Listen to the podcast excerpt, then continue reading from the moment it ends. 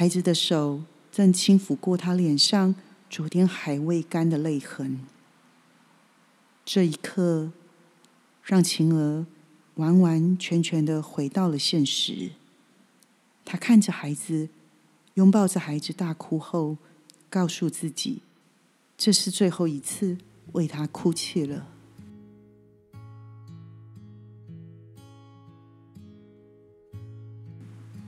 欢迎来到人生故事馆。以上节目由伊登图书馆人生故事租借处为您呈现。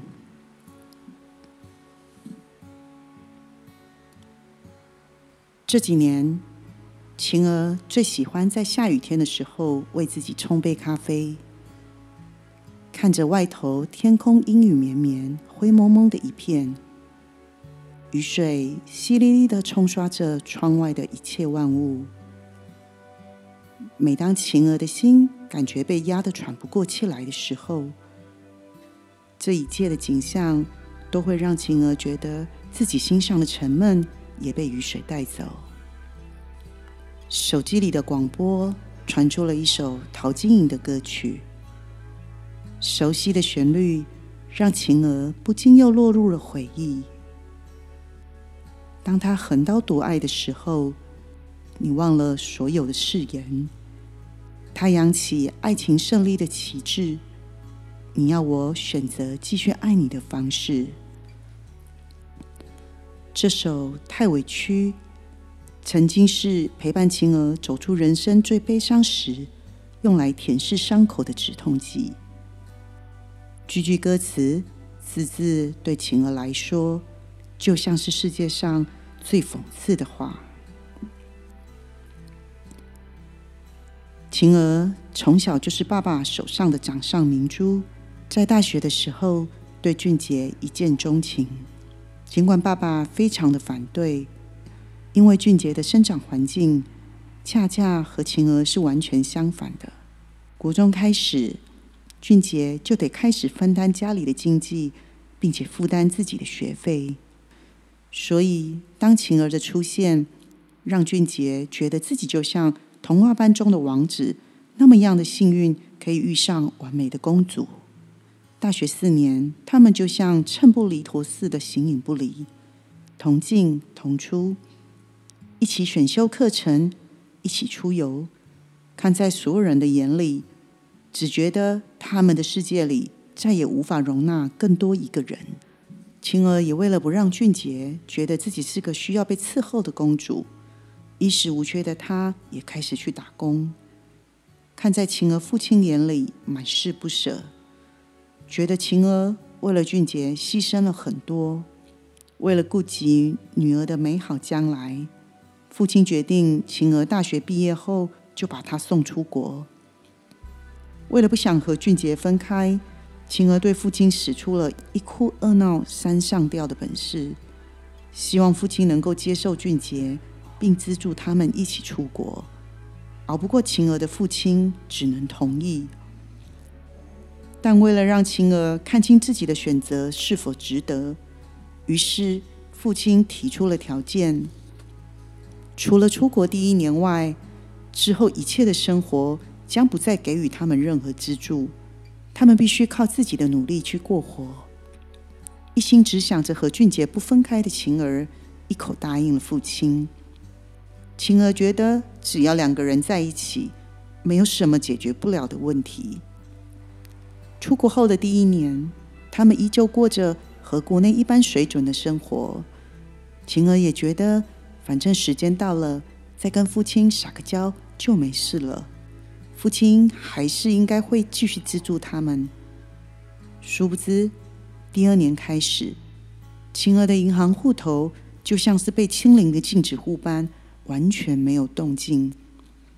不管晴儿再怎么恳求父亲，父亲完全不为所动。好在俊杰是个吃过苦的孩子，很快的安慰了晴儿。他告诉晴儿：“别怕。”从现在开始，由他来守护她。听在晴儿的耳里，更是认定了这辈子非俊杰不嫁。然而，再美的爱情也经不起现实的考验。没有了面包做经济基础的日子，无法坚持太久。俊杰除了要顾及课业，还要工作赚取他们的生活费，每天压力都很大。这些看在晴儿的眼里，都觉得心疼不已。于是，晴儿背着父亲做了个决定：他自己休学，全职专心打工，让俊杰可以全心投入学习，并完成他的学业。很快的，四年时间过去了，俊杰顺利完成学业，两个人开心回国，也顺利完成了婚礼。结婚三个月后。晴儿怀孕了，这一切简直让晴儿觉得自己就是人生的胜利组。谁说女人的牺牲不会换来完美的爱情？她觉得自己幸福的不得了。小孩出生后，晴儿顺理成章的成为家庭主妇，照顾一家大小。就在孩子满周岁那年，俊杰突然的转变。却让晴儿的人生从此跌入了地狱。某天，俊杰突然提出离婚的要求，晴儿吓到发呆，不知道自己做错了什么。他生气的质问俊杰：“到底怎么了？”俊杰只是淡淡的说：“他爱上了别人，他要立刻去把她娶回来。”他，他到底是谁？晴儿崩溃的问。但俊杰就是不肯说，只吵着想要赶快离婚。晴儿从来没有想过会和俊杰分开，更何况他也不曾见过俊杰有任何不妥的行为举止。无计可施的晴儿只能寻求俊杰的父母帮忙。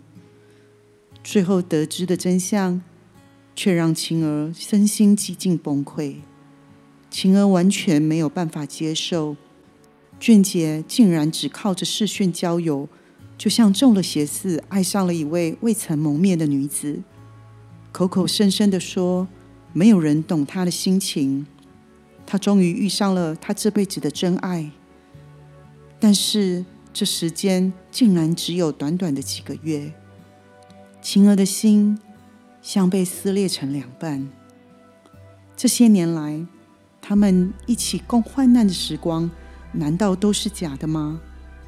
晴儿不能理解，也不能接受。他们的感情竟抵不上跟外人几个月的暧昧。俊杰甚至连孩子都不要了。他开始每天进入疯狂的歇斯底里闹离婚。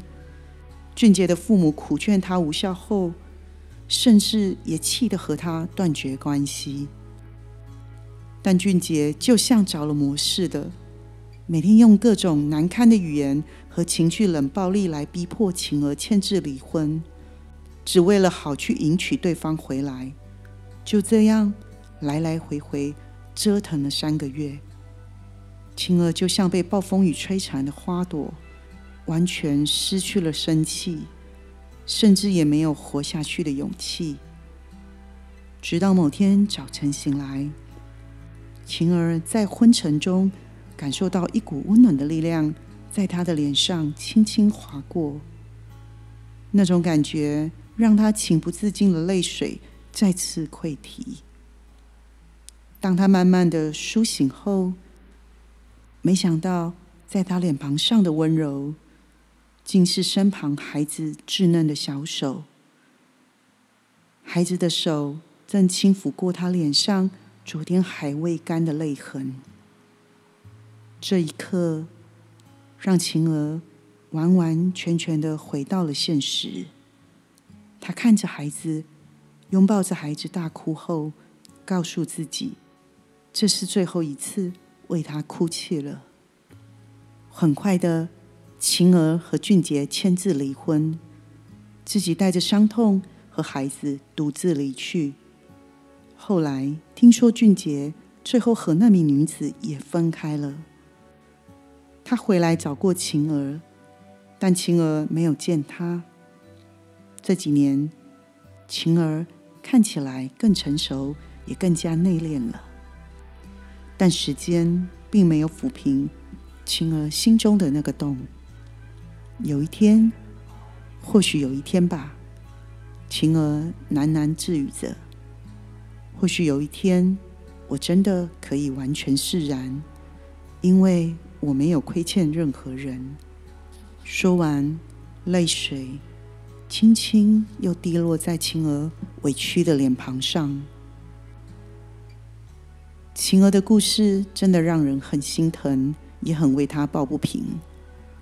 感情的世界里，从来都不怕付出，但却怕负心。这世上最痛苦的事情，莫过于眼睁睁看着自己的心碎了，还得自己动手把它粘起来。或许时间可以让一切事件变得轻描淡写，但受伤的人却像是走在未知的时间钢索里，什么时候会再次跌落都不知道。晴儿的爱没有错，但是把爱建立在自己的牺牲奉献上，当爱变质了，我们愤怒的其实并不全然是对方的背叛，更多一些是我们不甘愿自己的付出被无视。我们可以在跌倒中学会站立，但不能总在伤痛后才学会爱自己。感情从来都不是单向付出与等待。莱蒙托夫曾说：“爱情没有谁对谁错，只有谁进谁退的问题。爱情就像跳探戈一样，需要两个人轮流带领，有进有退。美妙的音乐需要最和谐的舞步，才能完整爱的旋律。如同《陶晶莹歌》中太委屈所唱的：‘人说恋爱就像放风筝。’”如果太计较，就会悔恨。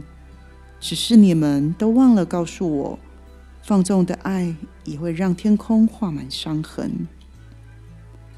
不能再这样下去，穿过爱的暴风雨，宁愿清醒忍痛的放弃你，也不在爱的梦中委屈自己。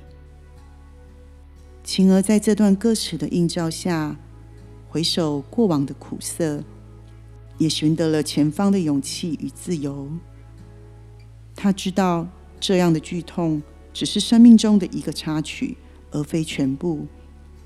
晴儿，你不需要再委屈自己。你的明天还会有更多的温暖与美好等待你去追寻与拥抱。祝福你。以上故事均由本人同意分享。为了尊重当事人的隐私。我们已经修改了人物和事件细节。我们尊重每一个人独特经历和故事，并非取材于任何特定的个人或事件。在此，我们希望每个人都能从故事中找到启示和鼓励，并以此来探索和实现自己的人生目标。伊登图书馆人生故事租借处，我们下回见。